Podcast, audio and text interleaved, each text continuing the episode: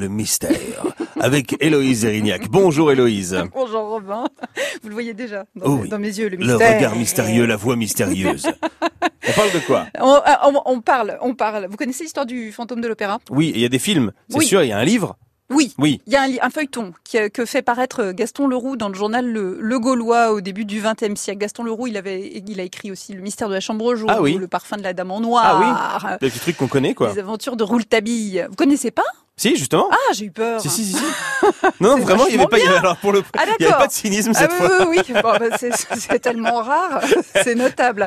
Alors, alors donc oui, son, son fantôme de l'opéra, lui, date de 1910. C'est à la lisière du roman policier et du fantastique. Il y relate une série d'événements étranges se déroulant au cœur de l'opéra Garnier. Mais saviez-vous, Robin, que ce livre s'inspire de faits réels? Non, je savais pas. tout commence le 23 octobre 1873. Ernest est un jeune pianiste talentueux. Il est en train de composer une œuvre pour orgue en solo au Conservatoire de musique du 9e arrondissement. Un incendie s'y déclare.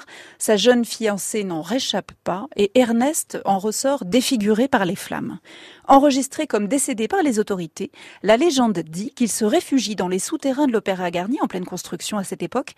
Inconsolable, il entreprend d'y achever la marche nuptiale de son mariage. Quelques années plus tard, on parle d'un homme au visage effrayant qui rôde dans l'opéra.